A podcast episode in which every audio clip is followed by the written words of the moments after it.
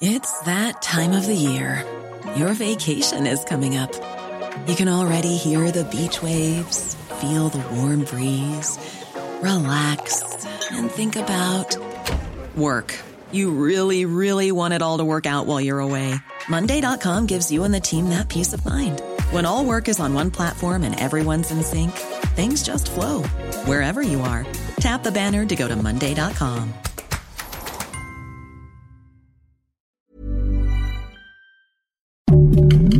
Heraldo Podcast, un lugar para tus oídos.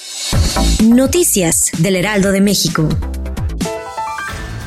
La tarde de este jueves 15 de junio se registró una intensa movilización policíaca en las calles de la Ciudad de México. De acuerdo con los primeros reportes, en las inmediaciones de la Escuela Secundaria Técnica número 36, ubicada en la alcaldía Venustiano Carranza, se denunció una riña en la que participaron alumnos pertenecientes al turno matutino y vespertino. Padres de familia señalaron que no es la primera vez que suceden actos de violencia en el plantel. Claudia Sheinbaum dio el último adiós a la Ciudad de México. Luego de más de cinco años de gobierno, la mandataria capitalina se presentó ante los capitalinos para dar su último informe al frente de la Ciudad de México. La jefa de gobierno señaló que fue un privilegio servir a este maravilloso pueblo milenario.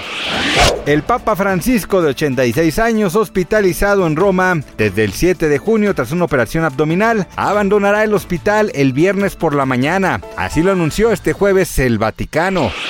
Otras nueve mujeres acusaron al actor Bill Cosby de haberlas agredido sexualmente décadas atrás en una demanda efectuada en Nevada, luego de que este estado del oeste de Estados Unidos eliminara el plazo de prescripción para los casos civiles de abuso sexual. Gracias por escucharnos, les informó José Alberto García. Noticias del Heraldo de México.